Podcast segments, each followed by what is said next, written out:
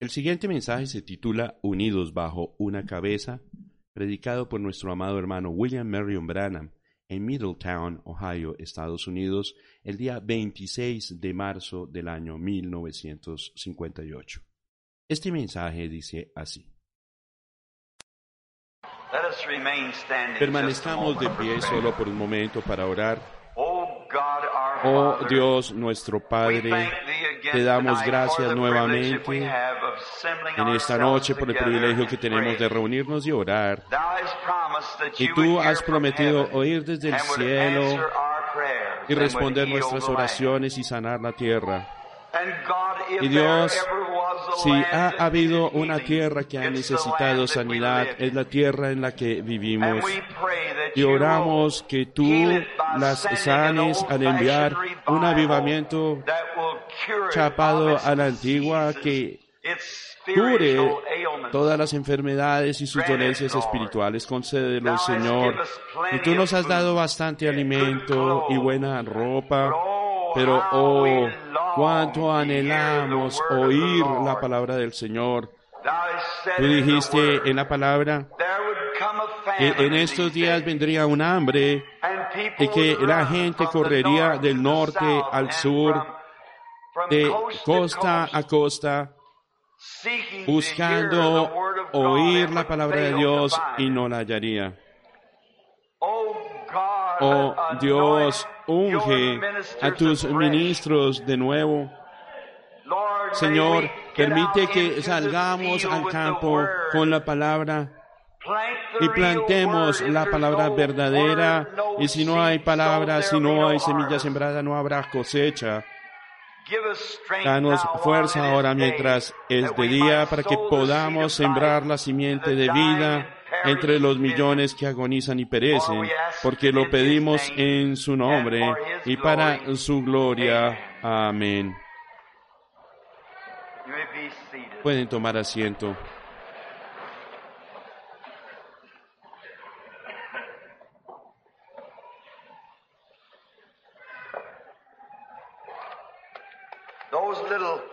Esos pequeños pañuelos de esta manera está perfectamente bien que los pongan aquí arriba. Oraremos por ellos y tendremos una gran bendición al hacerlo. Y Dios siempre ha honrado eso. Ahora tan sencillo como orar por un pañuelo.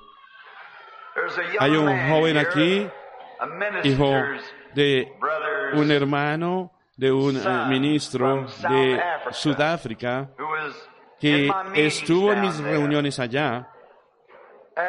Y yo estuve en Ciudad del Cabo y recibimos como ocho sacos grandes de correspondencia.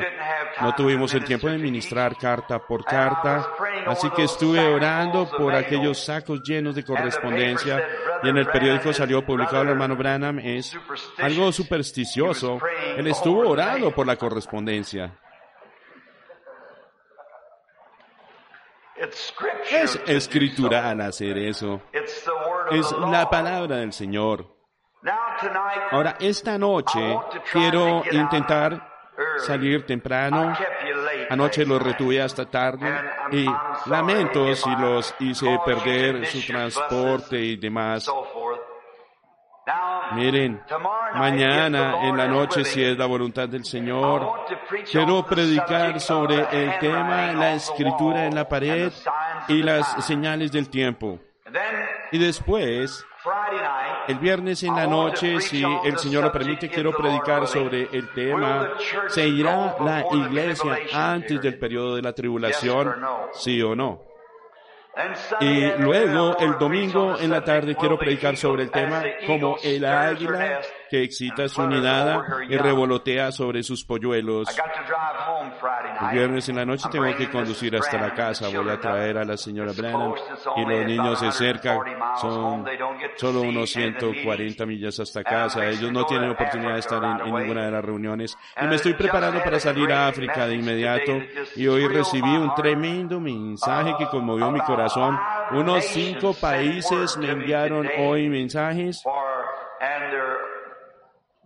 y son hombres importantes de esos países y están haciéndole un llamado al ministerio. Dicen que eso es lo que salvaría a sus naciones del comunismo. Oh, me puso tan feliz escuchar eso. Y yo estuve en una de esas naciones no hace mucho y un niñito había muerto aquella mañana a las nueve. Y aquella noche, como a las diez, cuando finalmente subí a la plataforma, el Señor Dios me dio una visión de esta dama y su hijo volvió a la vida y fue sanado. Yo, cuando al siguiente día aquello salió en los periódicos y a la noche siguiente, 20 mil entregaron sus corazones al Señor Jesús. De una sola vez este joven, el señor Thoms, que está sentado aquí, él está en alguna parte, yo lo vi hace un momento, lo ubiqué. Tommy, me preguntaba si tú estuviste en la reunión de Durban cuando 30.000 fueron salvos. ¿Estuviste allí en la reunión aquella vez? No estabas allí, pero te enteraste de eso. Creo que tu padre estuvo allí. Tommy era entonces un muchachito y ahora está aquí en la escuela bíblica. 30.000 nativos recibieron a Cristo como su Salvador personal de una sola vez. Oh, Dios es tan bueno, ¿no es así? Esta noche quiero tomar un tema que el Señor puso hoy en mi corazón, unidos bajo una cabeza. Quiero leer una escritura allá en Génesis, capítulo 11, y solamente una porción del versículo 6. Y dijo Jehová, he aquí el pueblo es uno. Ahora que Él añada las bendiciones a la lectura de su palabra, el pueblo es uno. Miren, Génesis significa el principio. Y todo lo que existe hoy tuvo comienzo eso es, tuvo su comienzo y todo lo que existe comenzó en Génesis. Recuerden, la vida comenzó en Génesis. La muerte comenzó en Génesis. Y todos los pensamientos comenzaron en Génesis. El bien y el mal. Todo comenzó en Génesis. Si estudian las escrituras cuidadosamente, se darán cuenta que aún los ismos y sectas de hoy tuvieron su comienzo en Génesis. Si se fijan en Nimrod y varios otros en las escrituras, todos esos ismos que tenemos hoy en día comenzaron en Génesis. Miren, hoy lo adornan y lo hacen parecer otra cosa, pero sigue siendo aquel antiguo espíritu maligno si observan su naturaleza y la forma en que actúa. Ustedes saben que hace algunos años, cuando yo era un muchachito, yo viví en el tiempo de la prohibición. Y tenían al viejo Charlie Barleycorn, así lo llamaban. Muchos de ustedes pueden recordar aquella persona de aspecto horrible, con el eh, sombrero calado, los hombros encorvados y qué criatura tan horrible era. Ese era Charlie Barleycorn.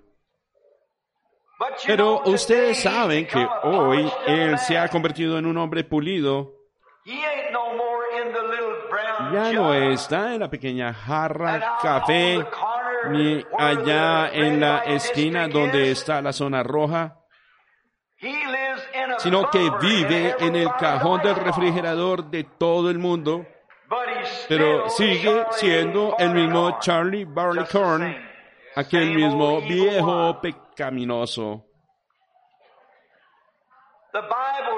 Dice la Biblia, Dios dijo en la Biblia, mi espíritu no contenderá para siempre con el hombre. Y en Mateo 24 Jesús dijo, como fue en los días de Noé, así será en los días de la venida del Hijo del Hombre. ¿Se dieron cuenta de algo? El Espíritu de Dios contendía con el hombre. No era el hombre el que contendía por conocer el Espíritu de Dios, más bien era el Espíritu de Dios el que contendía para acercarse al hombre. Y, oh, ¿cómo se asemeja eso al día de hoy? El Espíritu de Dios contiende con el hombre. Y yo me pregunto si Dios no pensará igual que lo hizo en aquel tiempo. A él le entristeció haber hecho al hombre al ver lo rebelde que puede llegar a ser el hombre en contra de su espíritu de esta noche. Vemos que los hombres se habían unido y habían salido del este hacia el oeste y llegaron al valle de Sinar. La civilización siempre ha viajado de este al oeste. Desearía tener el tiempo y me gustaría predicar sobre un mensaje cuando el este y el oeste se encuentran, lo que sucede, qué ocurre. Y ya se han encontrado, el este y el oeste se han encontrado, el hombre ha viajado con la puesta del sol debido a que él es una criatura que perece. Él se mueve con el sol, se levanta y viaja hacia el oeste. Ahora, el este y el oeste se han encontrado y mientras él avanza, todo el tiempo va obteniendo conocimiento hasta ahora que la rueda se está regresando otra vez. Ahora nos damos cuenta que al viajar llegaron a esta buena tierra y se unieron como un solo pueblo. Y eso está bien. Pero se unieron bajo el liderazgo incorrecto. Se unieron bajo el liderazgo del hombre. Y Dios quiere que el hombre se una bajo su liderazgo. Él quiere que seamos uno, pero quiere ser Él quien esté con nosotros. Mas el hombre quiere que su líder sea su prójimo y quiere unirse bajo la sabiduría de su prójimo. Y es muy impactante ver cómo el hombre quiere ser uno. La razón por la que él quiere ser uno es porque Dios lo diseñó con ese propósito. Dios diseñó al hombre y lo hizo para ser uno, para trabajar juntos, para que colaboraran juntos. Esa es la hechura del hombre. Así fue que Dios lo hizo. Pero el hombre siempre quiere tener su idea al respecto. Él quiere proyectar algo que Dios no quiso que hiciera. Él quiere entender sus propios caminos. Él quiere hacer sus propios planes y no acepta el plan que Dios trazó para él porque es su naturaleza caída. En el huerto del Edén Dios le dijo que en el momento que tocara aquel árbol, que los problemas llegarían. Pero el hombre tomó de aquel árbol y se convirtió en un trabajador científico. Y en la primera mordida que dio, él mismo se separó de su Salvador o su Creador. Y es igual esta noche. El hombre todavía vive de ese árbol. Y no hay manera en el mundo en que un hombre sea salvo por medio de ese árbol. ¿Por qué hacemos tanto énfasis en las investigaciones científicas? En cómo salvarnos, en cómo hacer una mejor bomba que la de Rusia y en hacer un avión que pueda volar más rápido tratando de salvarnos a nosotros mismos. Y el conocimiento jamás lo salvará a usted. Todo el tiempo lo aleja más de Dios. Solo hay una forma de salvación. Solamente una, regresar al árbol de la vida. El conocimiento ni siquiera está en el cuadro.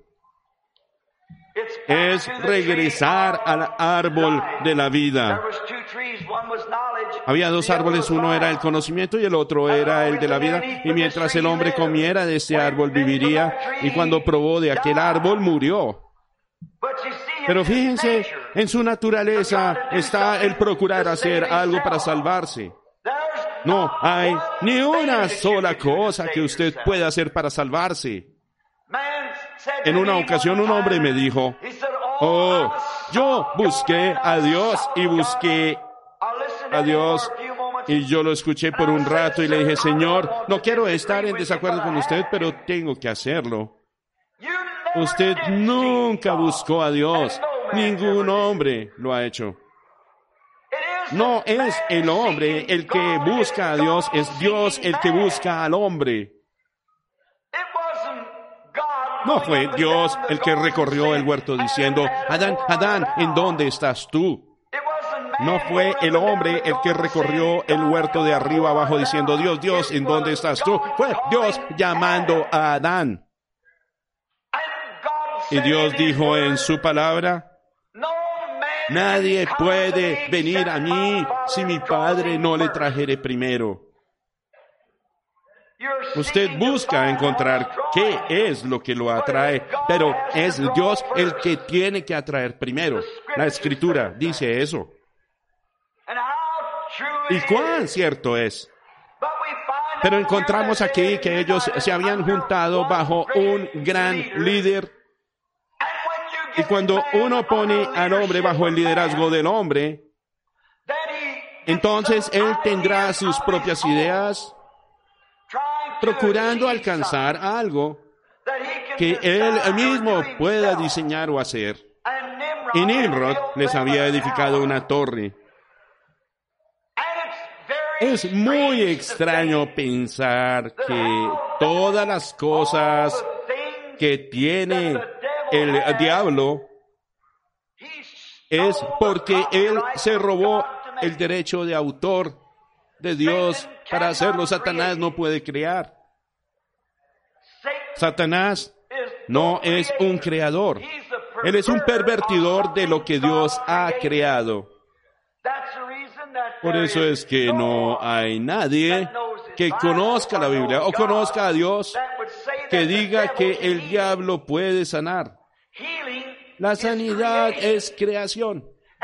Y si el diablo pudiera crear, podría crearse un mundo con gente, pero él no puede crear, él pervierte lo que Dios ha creado. ¿Qué es la injusticia? Es la justicia pervertida. Todo lo que usted vea que está mal, haga lo contrario y estará bien. Porque la injusticia es la justicia pervertida. Entonces tendrá lo correcto. Y recuerden que todo lo que el hombre haga fuera del plan de Dios está pervertido. No importa lo bien que se vea, sigue estando pervertido. Porque Dios tuvo su idea original y se la dio al hombre, pero el hombre quiere hacer algo por sí mismo. Él quiere tener algo que ver en cuanto a eso.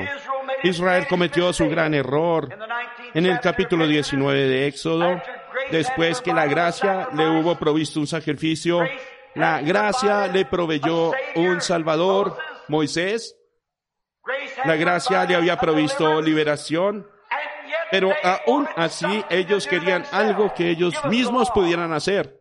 Danos la ley. Y nunca la guardaron y no la pudieron guardar. Pero todo vuelve a recaer en esto. Es Dios quien hace todas las cosas buenas. Unidos bajo una cabeza, la cabeza equivocada. ¿Han notado algo? El diablo siempre quiere usar la cabeza del hombre y le da algo de conocimiento. Oh, mucha gente al escoger a sus ministros, los que asisten a su iglesia, o él tiene un PhD, o él es la persona correcta para nuestra iglesia. Yo preferiría a un hombre que no conociera el alfabeto, pero conociera a Dios. Pero fíjense, creen que esto es por tener educación. Andan por la vista. Miren, esa fue la misma mentira que el diablo le dijo a Eva. Él le dijo, es agradable a la vista. Y la vista siempre está en la cabeza. Pero eso es muerte disfrazada. Es basura con un poco de crema batida encima. Correcto. Ellos ven esos anuncios en las carreteras con las eh, fotografías de jóvenes hermosas que dicen, nosotras fumamos Chesterfields y eso hace que las mujeres jóvenes de hoy quieran ser así. Porque quieren ser populares. ¿Por qué? Es la misma mentira y el mismo mentiroso detrás de eso, el diablo, que hace al pecado parecer tan placentero. Solamente es muerte disfrazada. Y ellos colocan cierto tipo de anuncios con una señorita bien parecida y vestida con ciertas ropas inmorales. Y ellas piensan, oh, eso es hermoso. Lo están mirando con la vista, pero es muerte disfrazada. Eso es todo lo que es la muerte en forma de belleza. Y recuerden que la belleza es engañosa. Fue idea de Satanás hacerse un reino mejor y más hermoso que el de Miguel. Para comenzar, la belleza fue la caída. Y desde entonces el diablo la ha usado.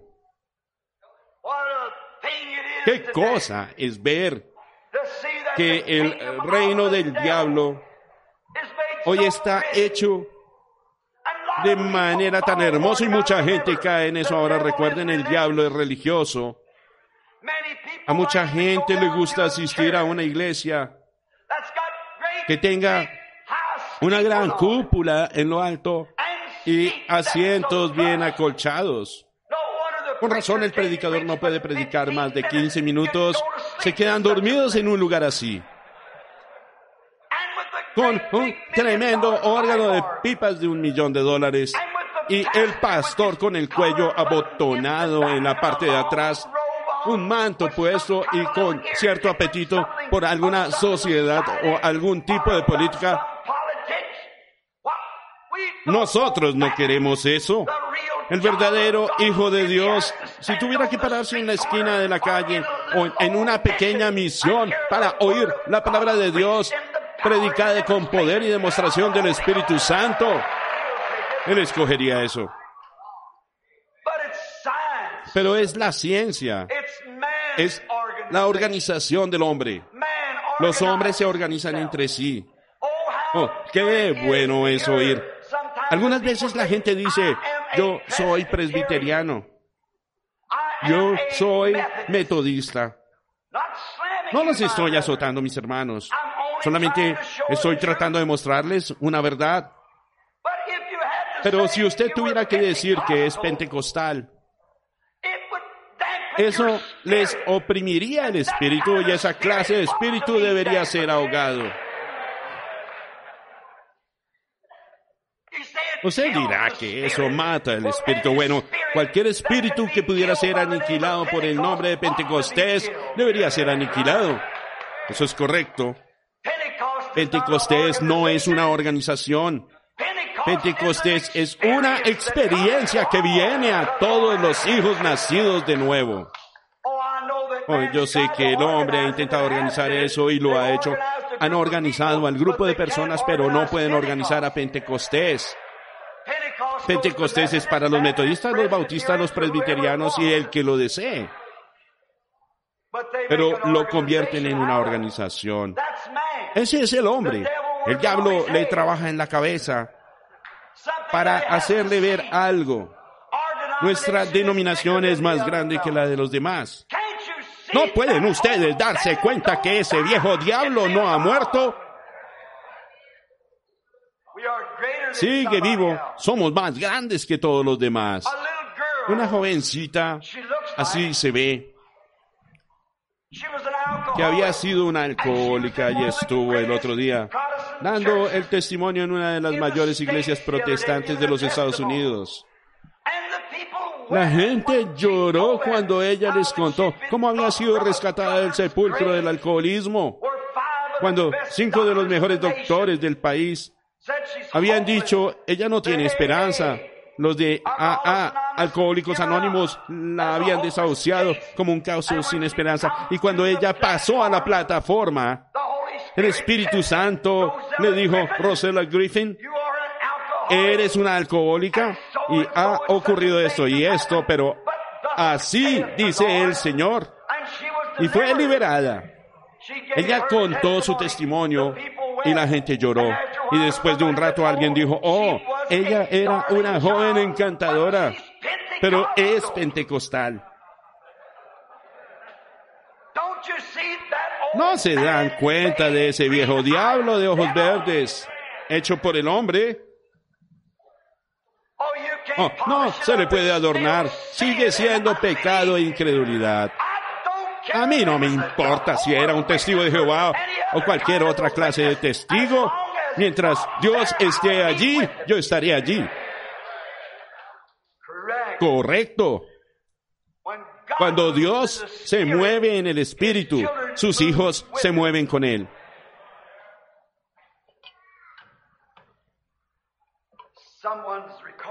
La grabadora de alguien, lo siento. No estoy emocionado, pero me siento muy religioso. Hay algo en eso que viene sobre usted. La palabra no sobre usted, más bien dentro de usted. Eso mueve cada fibra dentro de usted. El hombre trabaja con su cabeza y mira con su vista. Fíjense que el diablo le dijo a la mujer, el árbol es agradable. Y ella le dijo, es bueno a la vista. Fíjense en ese mismo diablo, si él puede hacer que usted se detenga un minuto, puede hacer que usted lo razone. Él lo puede hacer pensar con su mente. Pero Dios no usa la cabeza del hombre. Dios usa su corazón. Dios trabaja en su corazón mientras que el diablo trabaja en la cabeza. Dios escogió el corazón. Y dice la Biblia, porque cuál es su pensamiento en su corazón, tal es él. Hace algún tiempo, hace años, dijeron los científicos, bueno, seguramente Dios cometió un error en eso porque en el corazón humano no hay facultades mentales para pensar. Efectivamente, él quiso decir la cabeza. Y si Dios hubiera querido decir cabeza, habría dicho cabeza. Pero él dijo corazón, así que yo creo que él quiso decir corazón. Entonces, hace como cinco años estaba yo en Chicago y vi el gran encabezado de un periódico donde la ciencia había encontrado que en el corazón humano, no en el corazón del animal, en el corazón humano existe un pequeño compartimento que ni siquiera tiene una célula de sangre. Esa era la morada del alma. Así que después de todo, el hombre piensa con el corazón y Dios tenía razón.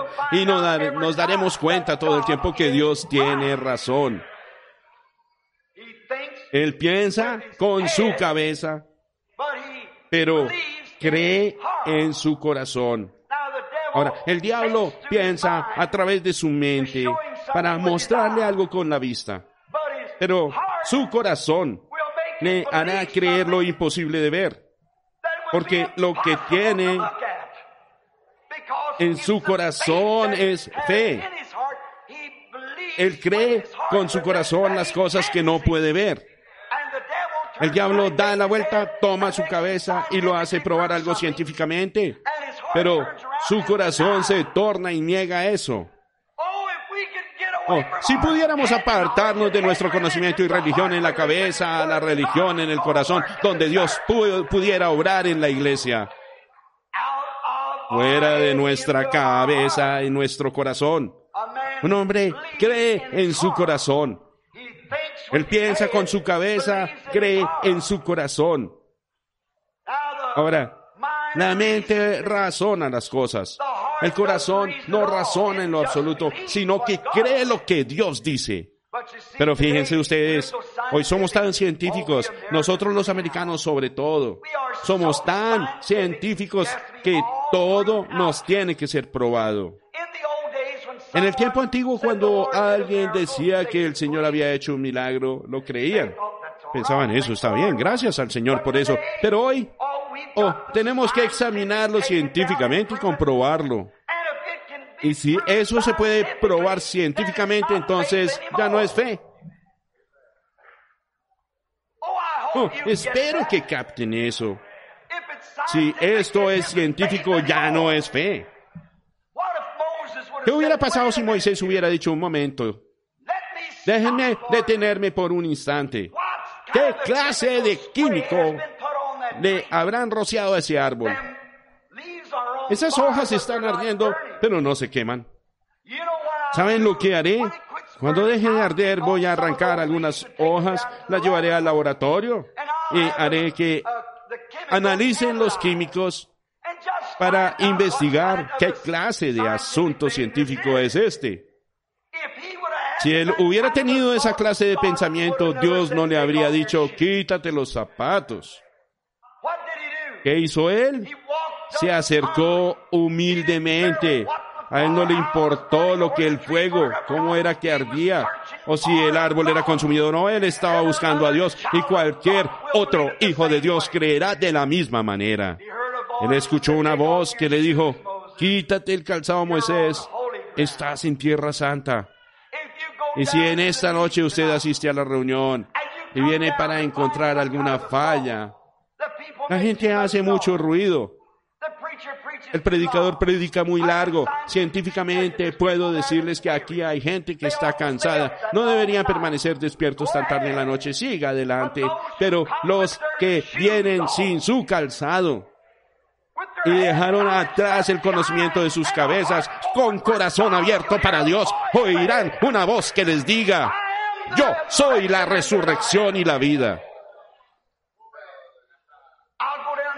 Iré a contar cuántos miembros de mi iglesia asistieron a ese avivamiento. Volveré rápidamente a contarle al pastor que nuestros buenos hermanos presbiterianos, metodistas y bautistas están allí. ¡Qué desgracia! Bueno, allí va usted de nuevo, otra vez con la cabeza. Dios lidia en el corazón. Ahora, la razón de ese pequeño compartimento que hay en, el, en su corazón, Dios lo hizo de esa manera. Eso fue con un propósito. Ese lugarcito en su corazón, todo el resto de su cuerpo le pertenece a usted. Pero ese corazón le pertenece a Dios. Dios se hizo a sí mismo un lugarcito allí para poder acomodarse en la torre de control y poder guiarlo a usted. Bendito sea su santo nombre. Oh, si le permitiéramos que Él fuera el piloto y el Espíritu Santo el copiloto, seríamos guiados por el mar de la vida. Ese es su cuarto de control. Pero ¿qué hizo el hombre? Le prestó atención a su prójimo y aceptó al diablo allí. El diablo entra allí y lo guía a las cosas que puede ver. Dios lo guía a las cosas que él ha dicho. Con razón, la gente no puede creer en la sanidad divina con el diablo acomodado allí diciéndole, no creas eso. Sí, señor, diablo, está bien. Pero Dios se acomoda en el corazón y hace realidad su palabra todo al que la crea. Aunque pueda que no ocurra, tal vez ellos no lo pueden hacer, pero lo creen de todas maneras porque Dios lo ha dicho.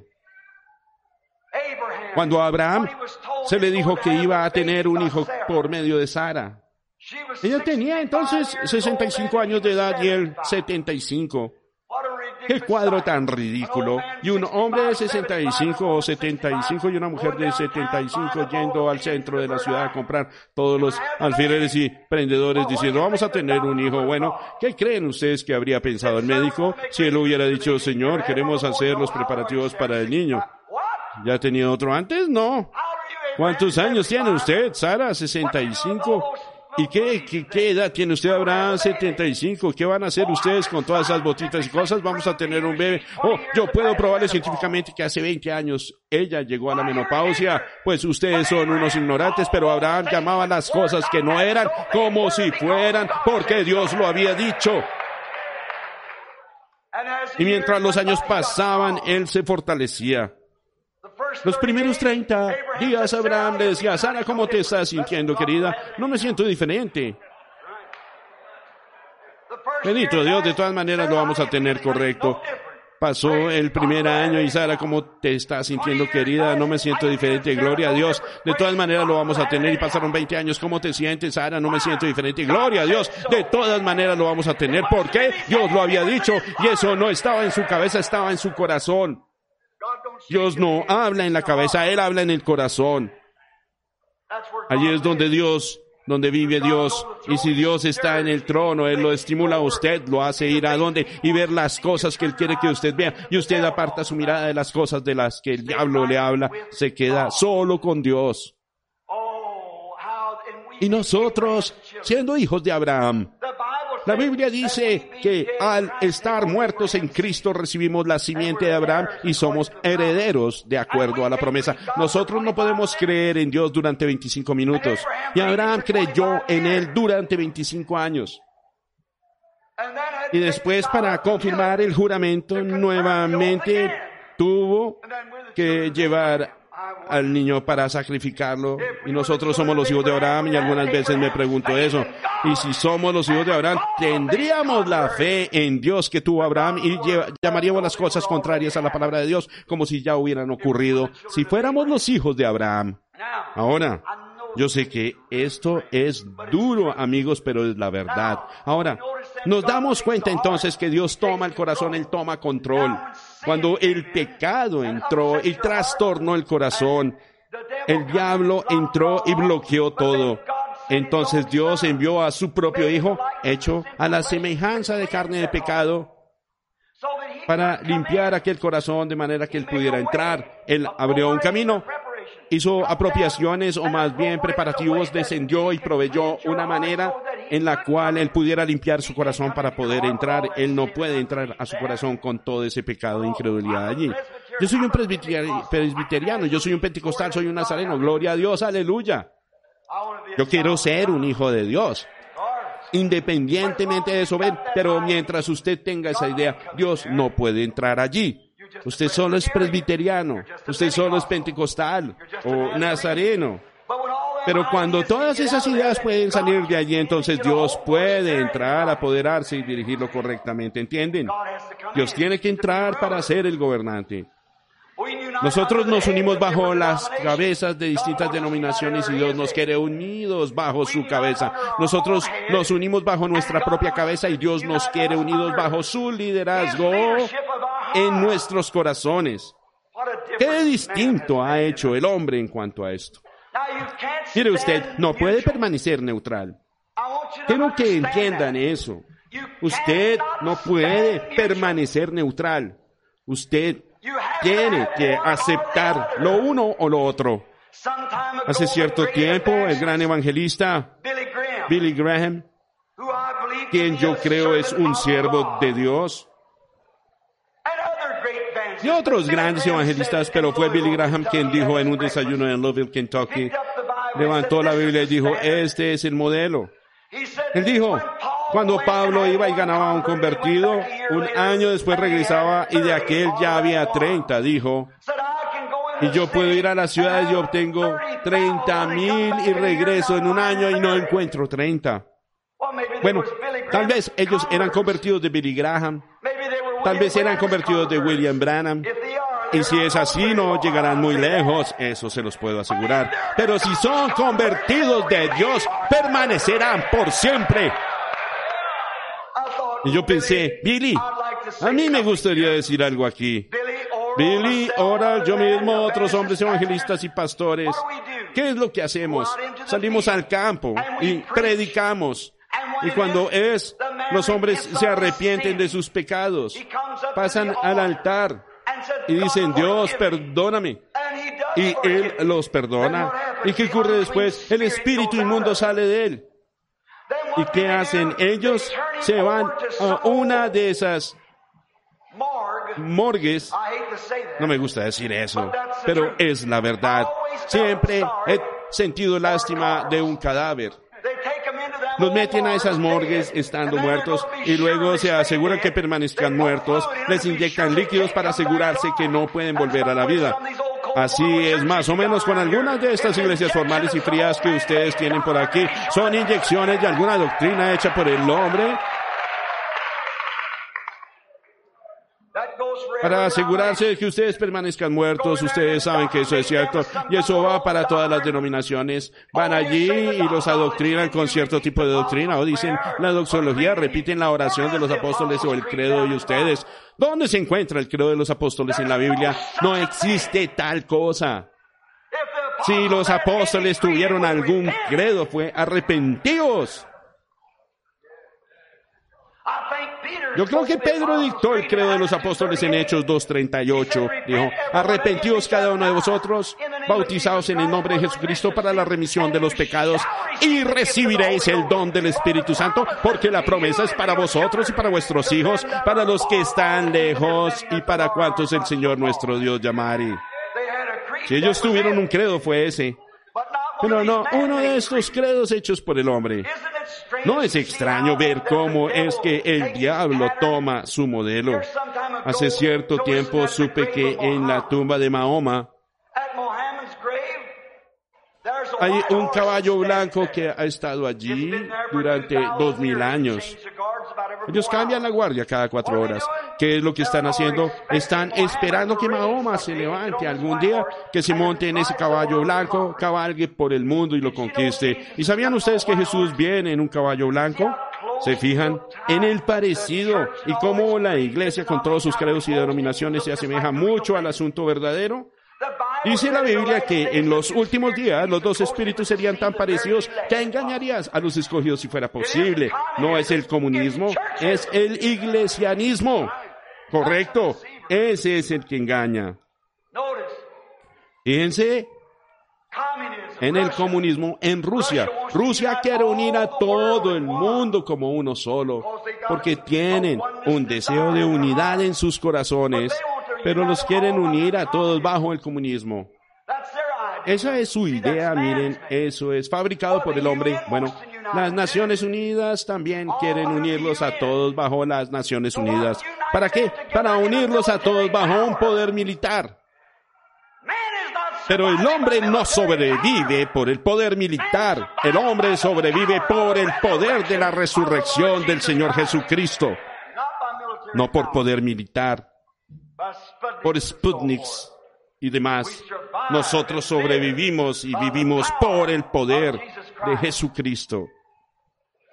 Pero vean cómo ellos, y noten cómo lo hicieron ellos, fíjense aquí en Nimrod. Él quería unir a la gente bajo un solo y construir una torre que estaba tipificando la escalera de Jacob que iba desde la tierra a la gloria, que de los católicos.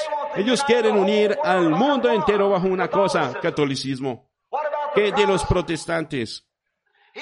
Quieren unirlos a todos bajo una cosa, la confederación de iglesias están tan equivocados y oscuros como los católicos. Es el mismo diablo mentiroso. Es verdad. Ese es un error fatal. ¿Qué es lo que quieren? Quieren que todos sean una confederación de iglesias. Todos estamos bajo una cabeza, mientras yo pueda ser el que gobierne. Los católicos los quieren a todos bajo una cabeza, donde el Papa pueda ser el que los gobierne. Rusia los quiere a todos bajo una cabeza para que el comunismo pueda ser el que los gobierne. Las Naciones Unidas los quiere a todos bajo una cabeza para que nosotros, los Estados Unidos, podamos ser el jefe porque somos la nación más grande. Todo eso es el mismo diablo y toda nación en el mundo es controlada por el diablo. Así lo dice la Biblia. Nosotros aquí no tenemos ciudad permanente, sino que buscamos la porvenir. Yo estuve en la tierra de los faraones y los césares y hay que excavar 20 pies para encontrar el lugar donde estaban sus tronos. Y todos los tronos terrenales caerán y toda nación caerá, toda edificación se derrumbará, todo credo hecho por el hombre perecerá, pero Cristo permanecerá por siempre y para siempre. ¿Por qué unirse bajo algo así? Para comenzar, eso está perdido, pero todos quieren unirse bajo eso. Ahora usted no puede permanecer neutral, no lo puede hacer. Cuando el espíritu inmundo sale del hombre, se va a lugares secos. El hombre va y es salvo. Él es llevado a una iglesia. Bueno, para asegurarse ahora de que no se extravíe bajo alguna otra iglesia, lo adoctrinan. Ahora, si van a quedarse en esta iglesia, tienen que seguir nuestros credos, tienen que sacarte todo lo demás de la mente. No me lo digan a mí. Yo lo sé. Tienes que seguir a nuestra denominación, tienes que ser bautizado rociándote un poco de agua en la cabeza o de alguna manera. Algunos bautizan tres veces hacia adelante, otras tres veces hacia atrás. ¿Qué importa de todas maneras? Pero pelean y discuten por eso. Eso demuestra que es hecho por el hombre. Tiene que caer porque toda planta que mi Padre no ha plantado será desarraigada. Tiene que ser. Pero sobre esta roca, ¿cuál roca? La revelación espiritual de Jesucristo. Sobre esta roca edificaré mi iglesia y las puertas del infierno no prevalecerán contra ella. Los católicos dicen que ese era Pedro. Los protestantes dicen que era Cristo. Pero Jesús dijo, sobre esta roca carne y sangre te lo ha revelado, mas mi Padre que está en el cielo te lo ha revelado. Una revelación espiritual del Señor Jesús. Sobre esta roca edificaré mi iglesia. No fue porque alguien se lo dijo. Carne ni sangre te lo ha revelado. No fue porque usted lo aprendió en una comunión, porque lo aprendió comiendo el pan kosher, ni porque aprendió con credos, sino porque el Espíritu Santo se lo ha revelado. Sobre esta roca edificaré mi iglesia. Y las puertas del infierno no prevalecerán contra ella. Eso demostró que estarían contra ella, pero no prevalecerán. Ahora, Mientras continuamos, el espíritu inmundo, ¿qué hace entonces? Va y entra en esta persona y le comienza a decir esto. ¿Saben ustedes lo que hace? Es como lo que dijo Jesús. Ustedes recorren mar y tierra para hacer un prosélito. ¿Y qué es él cuando terminan es dos veces más hijo del infierno que al principio. Se puede tratar mejor con una ramera de la calle.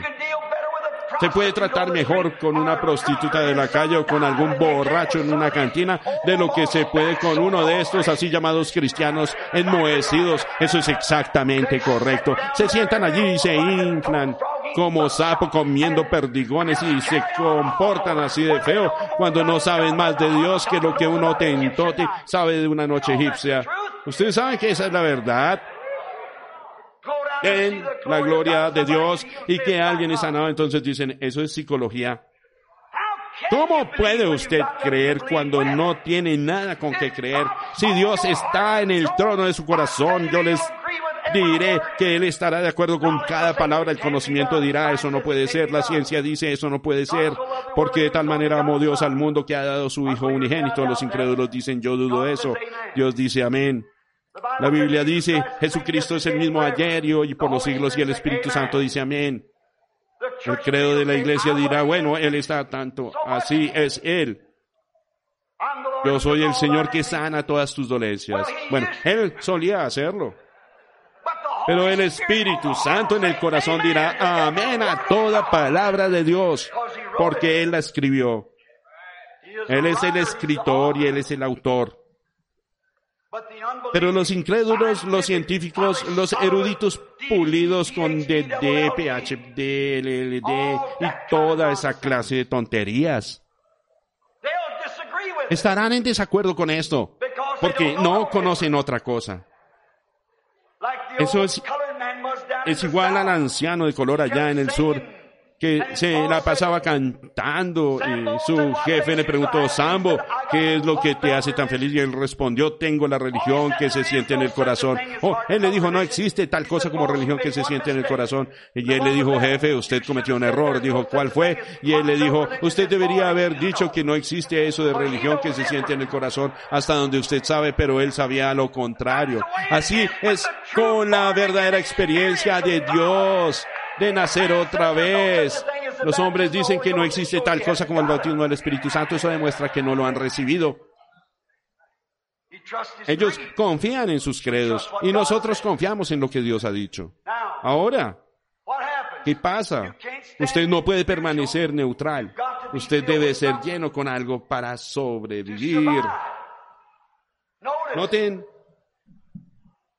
Ustedes deben ser llenos de una cosa sobre otra y usted dirá, hermano Branham, yo estoy más o menos sobre la cerca divisoria. No, no es así. La Biblia dice claramente que todos los que no fueron sellados con el Espíritu Santo recibieron la marca de la bestia. Todos los que no tenían el sello de Dios en sus frentes tenían la marca de la bestia y usted tiene uno de esos ahora. A mí me gustaría probar eso un poco y ver dónde estamos parados. Oh, la marca de la bestia, recuerden, es una marca religiosa. Ciertamente lo es. Usted podría estar lleno de religión. Podría tener todo tipo de religión y eso no lo salva en lo absoluto. Usted puede ser fanático religioso si desea hacerlo. No toques, no gustes, no manejes, no huelas. Y eso no tiene nada que ver con el Espíritu Santo. Usted podría estar lleno de malicia. Usted podría estar lleno de prejuicios. Tan lleno que ni siquiera puede sentarse y oír predicar un sermón. Podría estar lleno de odio y despreciar a todo el que no esté de acuerdo con usted. También podría estar lleno de muchas tonterías. Usted podría estar lleno de los chistes sucios de Arthur Guthrie tanto que usted piensa y con tanto de que eso no asistiría a la iglesia los miércoles en la noche o algo así, usted podría estar lleno de rock and roll de Elvis Presley. Eso es cierto. Pero usted está lleno de algo y su vida testifica de que de qué está lleno de usted. Por sus frutos los conoceréis. Usted está lleno de algo. Usted podría estar lleno de flojera. Tan flojo que ni siquiera puede hacer algo al respecto. Bueno, usted no tiene que ser así. Cristo murió para que usted pudiera ser limpio de todas esas cosas. Usted podría estar lleno de credos. Usted podría estar lleno de denominación. Pero Dios no quiere que usted esté lleno de eso. Dios hizo un lugar allí dentro para meterse él mismo. Dios quiere que usted sea lleno de Él. ¿Qué ocurre cuando usted es lleno de Dios? Cuando usted es lleno de Dios, es lleno con el Espíritu Santo, es lleno de poder, es lleno de amor, de gozo, de paz, de paciencia, de bondad, de mansedumbre, de benignidad, de adoración. Usted está lleno de gozo. David dijo, mi copa está rebosando. Y si David tuvo la copa rebosando antes de que viniera el Espíritu Santo, ¿cómo será ahora? Usted está lleno de algo. Y cuando usted está lleno de ideas de hombres, si está lleno de iglesia, lleno de credos, solo se está edificando una Babilonia que debe caer. Y si usted se llena del mundo moderno, si se llena de lujuria, si se llena de orgullo y de su denominación, está perdido.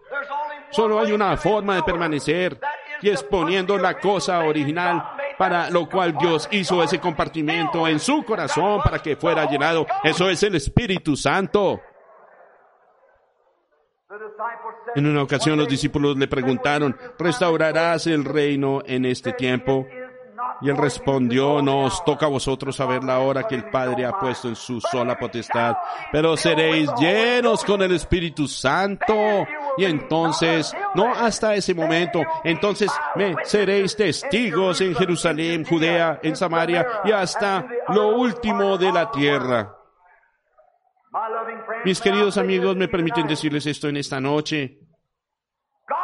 Dios quiere que seamos uno, pero Él quiere que seamos uno, no bajo la insensatez de una cabeza humana, nos quiere unidos bajo la santa deidad.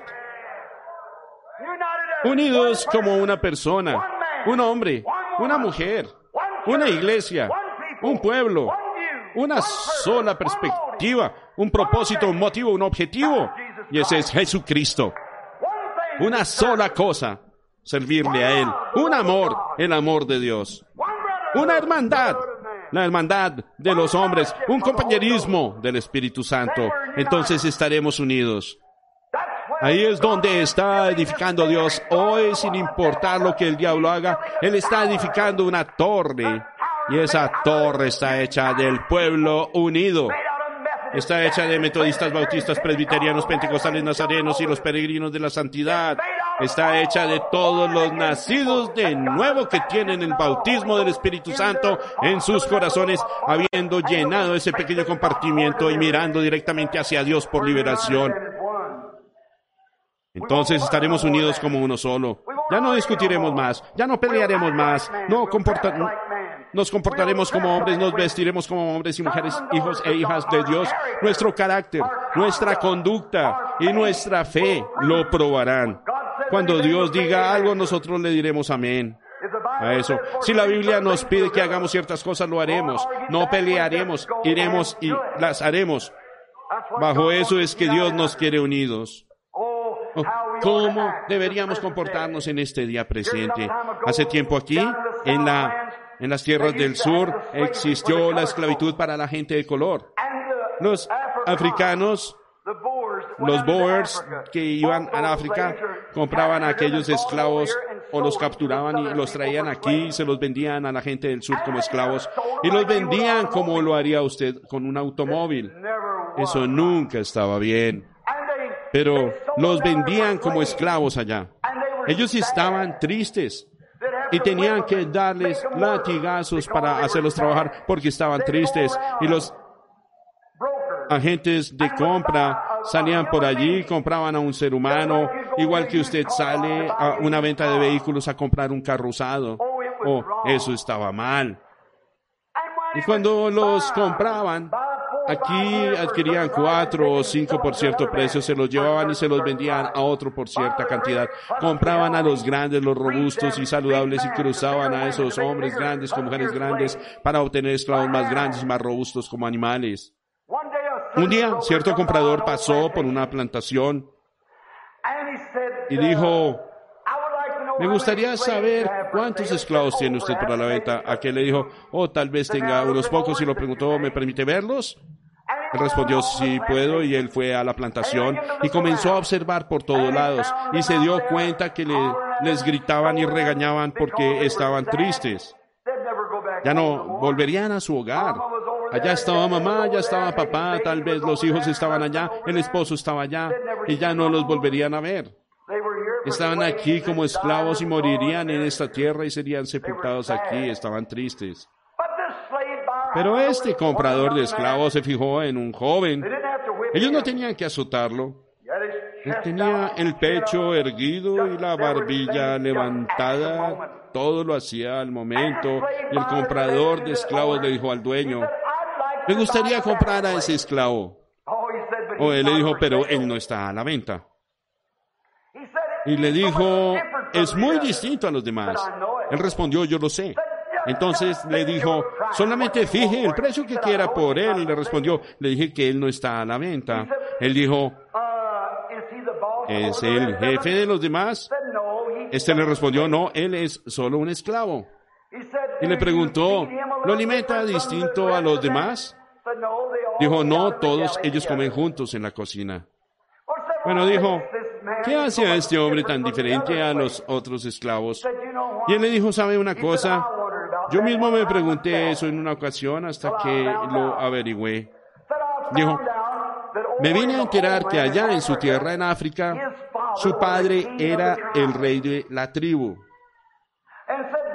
Y dijo, y aunque es un extranjero y está lejos de casa, en su corazón él todavía sabe que es el hijo de un rey y se comporta como el hijo de un rey. ¿Qué deberíamos hacer nosotros? ¿Cómo deberíamos comportarnos? ¿Cómo deberíamos conducirnos como hijos e hijas del rey? Deberíamos vestirnos, actuar, vivir, hablar y testificar como hijos e hijas de Dios.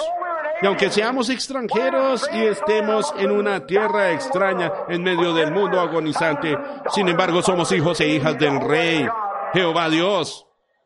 Deberíamos estar de acuerdo con su palabra. Deberíamos decirle amén a su espíritu. Deberíamos unirnos como hermanos y hermanas y conducirnos como hijos e hijas del rey.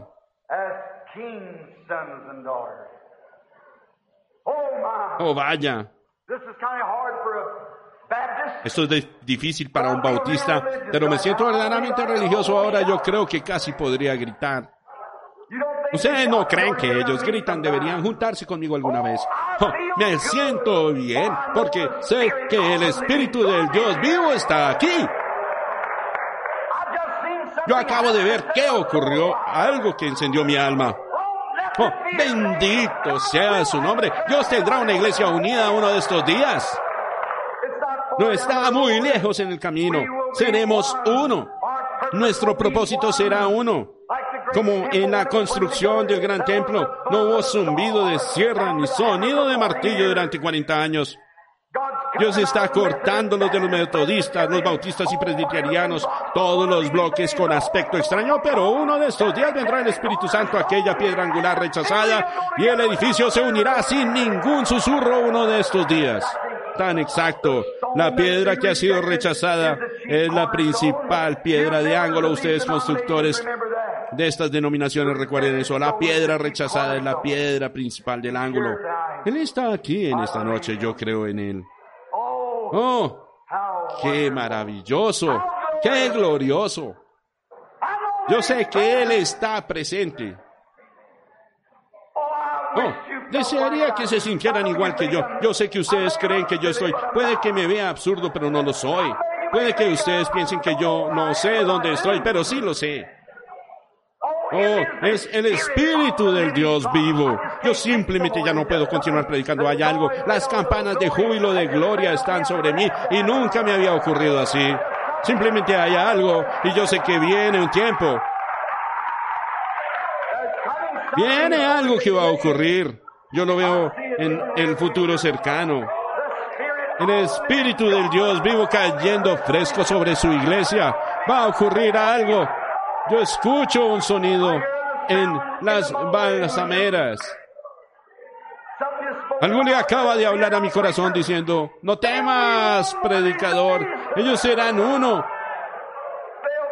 uno de estos días ellos creerán, puede que se necesite persecución y demás para juntarnos, pero Dios reunirá a su iglesia tan cierto como estoy parado en este púlpito bajo uno.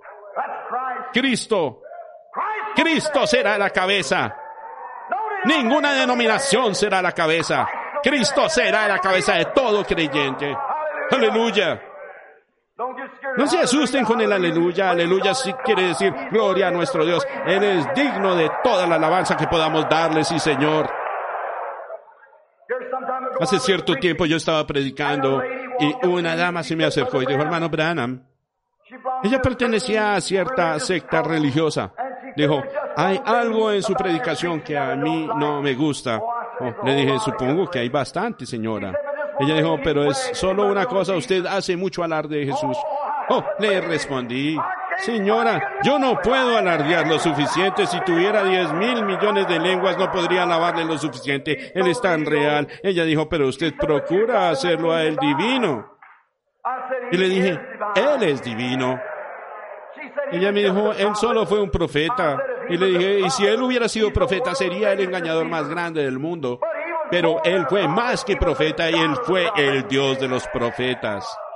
Ella dijo, usted trata de hacer a él divino. Y dijo, usted dijo que era un fundamentalista. Le dije, lo soy. Y ella dijo, y si yo le probara por la Biblia que él fue solo un hombre, ¿lo aceptaría usted? Le dije, sí, la Biblia sí lo dice. Y ella dijo, en San Juan 11, la Biblia dice que cuando Jesús fue a la tumba de Lázaro, la Biblia dice que él lloró.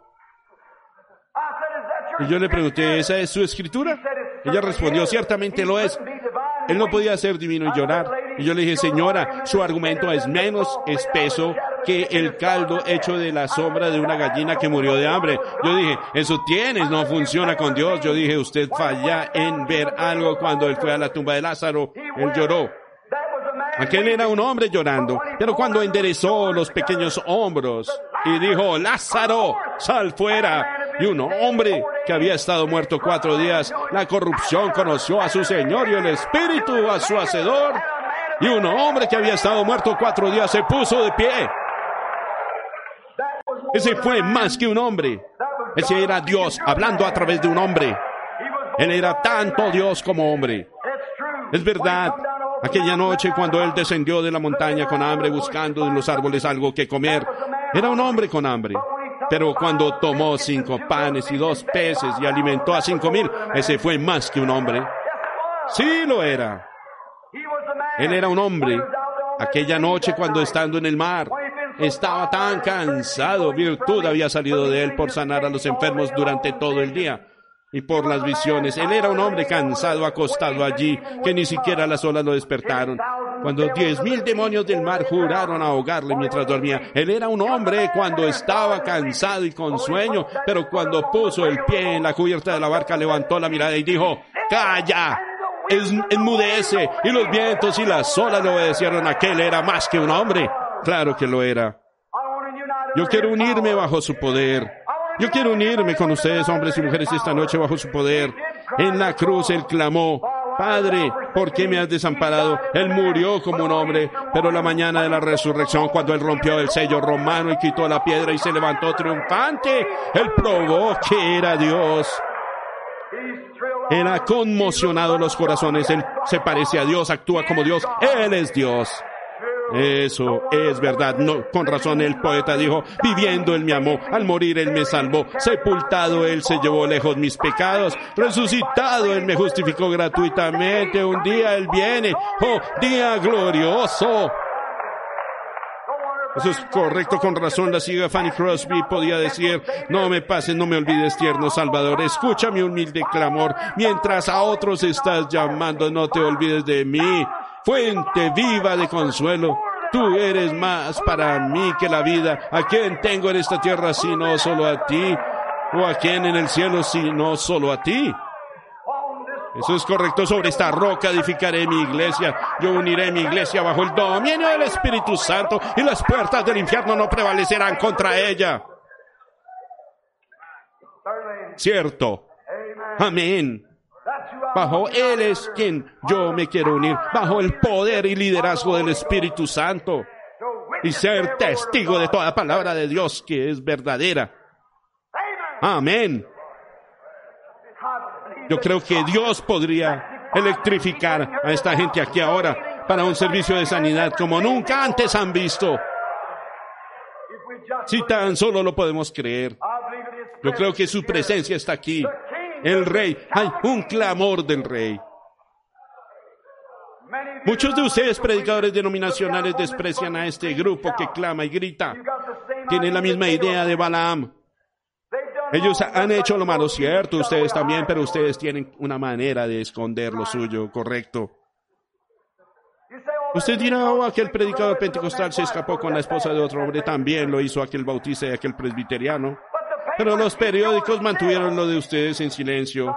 Los pecadores de algunos hombres van delante de ellos, ustedes saben, a otros se les descubren después. Denme el poder unido del Espíritu Santo y llévense los demás. Estuve de acuerdo con Eddie Perrinet cuando dijo, todos alaben el poder del nombre de Jesús, que los ángeles se postren, traigan la diadema real y coronenlo, Señor de todos. Amén. Claro que sí, eso es. Así es, hermanos, unidos bajo una cabeza. Dios, un liderazgo, el Espíritu Santo, un propósito, el reino de Dios. Ese es Él. Oh, qué glorioso. Cómo me gusta verlo a Él. Sus grandes poderes están aquí ahora. Ni siquiera voy a llamar a una línea de oración. Dios los llamará desde esta plataforma. Creo que el rey está en el campamento. Balaam miró la moral, pero él falló en ver la serpiente de bronce y aquella roca herida. Eso es lo que ocurre con las iglesias hoy. Son duros de servicio, incircuncisos de corazón y de oídos. Fallan en ver que el Espíritu Santo va por delante de la iglesia donde Dios está. Ocurren señales sobrenaturales. Cristo, la cabeza de la iglesia, quiere unirnos en esta noche en un solo corazón. Un propósito. Todos ustedes, bautistas, metodistas, presbiterianos y pentecostales, deberíamos de unirnos en un solo corazón y una persona bajo un rey, Dios, un dominio, el cielo. Toda la iglesia del Dios vivo, presbiterianos, menonitas y todo lo que ustedes sean, Dios nos quiere. Él está aquí, su espíritu está aquí. Quiera probarles en esta noche que yo les he dicho la verdad. Los enfermos que estén aquí levanten sus manos. Muy bien, crean. Solo crean. Crean que el rey está en el campamento. Crean que el Cristo con cicatrices de los clavos, su espíritu está en el campamento. Permítanle a él entrar a ese pequeño compartimento suyo al que él quiere entrar. Permítanle entrar y decir, yo soy el rey. No le prestes atención a lo que diga el obispo. Yo soy el rey. Yo soy el rey. Usted crea en mis palabras. Yo soy el mismo rey que caminó en Galilea. ¿Eres tú el rey de los judíos? Él respondió, tú lo dices. Crean ahora. Todos ustedes que están enfermos, vamos a comenzar por este lado. Algunos de ustedes que están enfermos por aquí, ¿creen ustedes en Dios? ¿Creen ustedes que Jesús ha resucitado de los muertos? Tengan fe ahora y crean. ¿Qué tal esta dama que está sentada aquí al final de la fila con su rostro inclinado? ¿Tiene usted una tarjeta de oración, señora? ¿No? ¿Cree usted en Dios? ¿Cree usted que Él es el rey? ¿Cree usted que yo lo represento como su siervo igual que estos otros, estos predicadores y demás? Yo no soy un predicador como debería de ser un predicador, un predicado, pero sí sé que, que estoy hablando. Yo no solo tengo séptimo grado de educación, pero me leí todos los libros del séptimo grado, ¿ven? Puede que yo no conozca su libro muy bien, pero conozco al autor muy bien. Eso es lo más importante. Y si yo conozco al autor, él revelará su libro. Dijo usted que no tiene una tarjeta de oración. ¿Cree usted que Dios podría decirme cuál es su problema? ¿Creerá que Él es el Jesús resucitado? Si usted cree eso, ese problema femenino no le molestará más. ¿Lo cree? Acéptelo, levante su mano. El que está detrás de usted es su esposo, ¿cierto? Ustedes son esposo y esposa, yo no los conozco a ustedes, nunca los he visto, Señor. Si eso es cierto, levante su mano. ¿Cree usted en Dios? ¿Cree usted que le he dicho es la verdad? Usted tiene un problema estomacal. Y si eso es así, levante sus manos y muévanlas ustedes dos, si eso es cierto. ¿Qué es eso? El rey está en el campamento. ¿Por qué? Porque él dijo, estas cosas que yo hago, vosotros también las haréis. ¿Qué tal por acá? ¿Creen ustedes? Allá en los balcones, ¿algunos de ustedes creen? Tengan fe en Dios.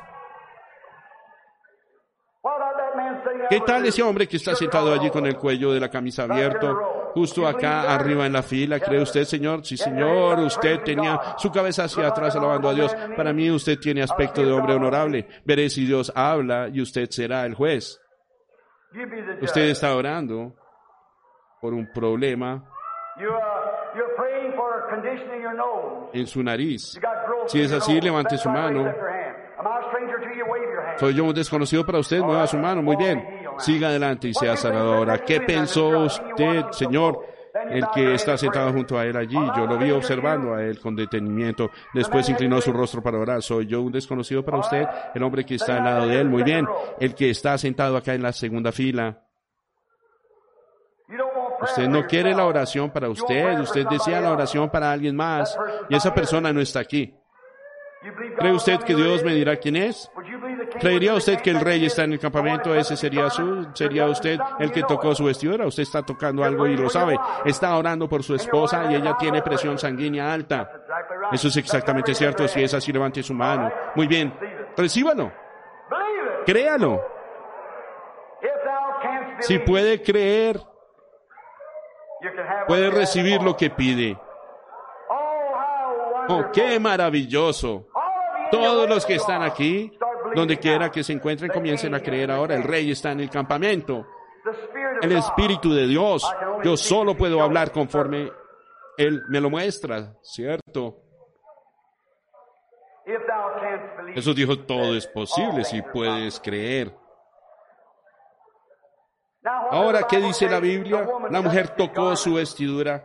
Ella se fue y le contó a otros, toqué su vestidura. Él volteó y encontró quién era. Él no sabía quién era ella, pero sabía cuál era su problema y le dijo que había sido sanada. Y la Biblia dice que Él es el mismo ayer y hoy y por los siglos. Si puedes creer, si puedes creer, Él en verdad es el gran yo soy. Hay un individuo rascándose la oreja allá. ¿Me está mirando? ¿Qué piensa usted, Señor? ¿Cree usted? ¿Cree usted que yo soy su siervo? La luz está sobre usted, Señor. Y si Dios me revelara cuál es su problema, ¿creerá usted que yo soy su siervo? Póngase de pie. Usted, muy bien, no será sordo si presta atención por un minuto. Usted no solamente tiene sordera. ¿Me oye ahora? También tiene asma, ¿verdad? Cuando tose. Ajá. Eso hace que su corazón se acelere. Usted no es de esta ciudad. No es de aquí. Usted no es de esta ciudad. Es de otra ciudad. Eso es correcto. ¿Cree usted que Dios lo sanará? ¿Cree usted que Dios lo sanará? Venga para acá.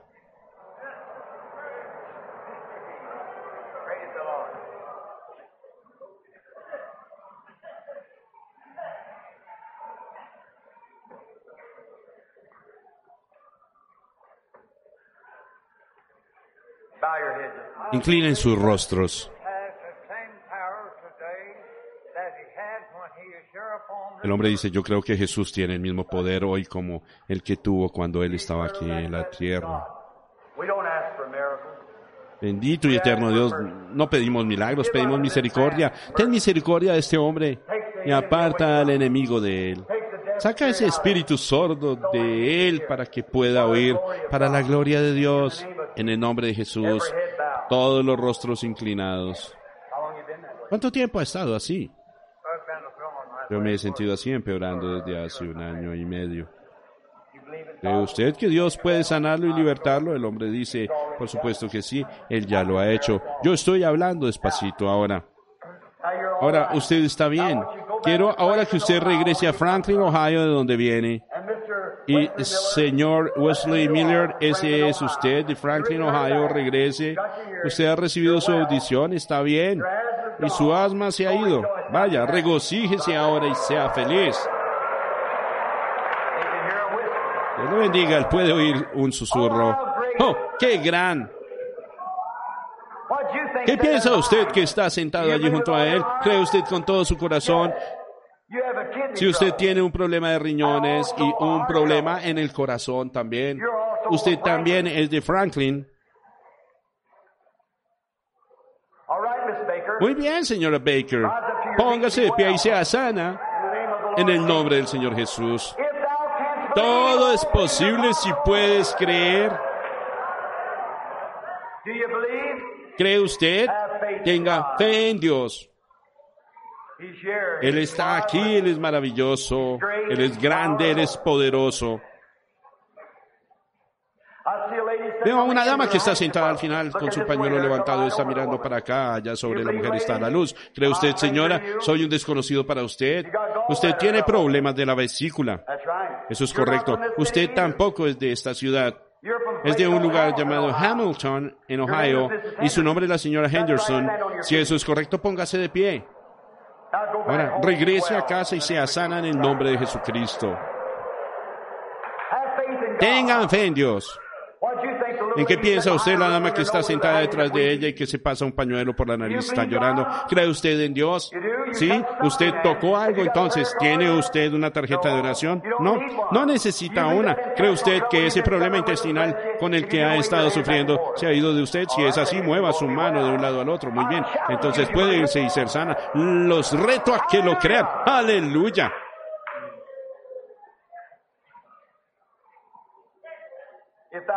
Si puedes creer. ¿Qué piensa usted que está sentada aquí y volteó su cabeza para mirar con el pañuelo en su... Usted tiene un problema en el corazón, ¿no es así?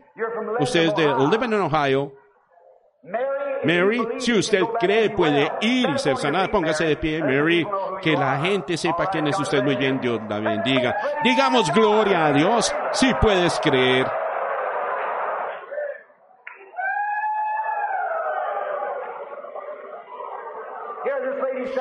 Esta dama que está sentada justo aquí, usted tiene un problema de nervios. La que está sentada allí secándose los ojos, ¿cree usted que Dios la sanará de ese nerviosismo? La señora de aspecto delgado, si puedes creer, puede recibirlo. Ponga su mano sobre la dama que está a su lado y mientras el Espíritu Santo está cerca de ella, ella está sufriendo de diabetes. Eso es cierto, señora. Levante su mano si es así, levante cierto. ¿Cree usted?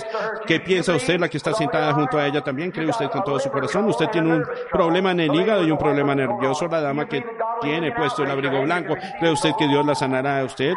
Levante sus manos y puede recibirlo. Vuelva a casa. Aleluya. El rey está en el campamento. ¿Quién es el rey? El rey Jesús.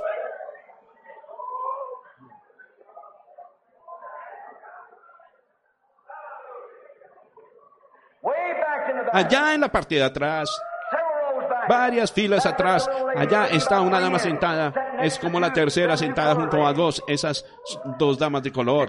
Usted tiene sinusitis. Señora, ¿cree usted que Dios la sanará? La dama de color que está sentada allí junto a ella tiene venas varicosas. ¿Cree usted que Jesucristo la sanará, señora de color? Si lo cree, puede recibirlo. Si puedes creer, y la dama de color que está sentada a su lado tiene problemas de estómago, ¿no? Acá atrás, no puede usted ver con quién estoy hablando. La luz, si usted puede creer, lo puede recibir. Reto a cualquier persona aquí que lo crea. ¿Cómo estamos nosotros unidos bajo un gran reinado? El de Cristo. Cristo está aquí. Oh, vaya. Ese corazón que está en usted, esa cosa que palpita aquí, tiene todo tipo de supersticiones y dudas, todo tipo de temores. ¿A cuánto les gustaría que en esta noche unir ese corazón con Cristo? Levanten sus manos. Amén.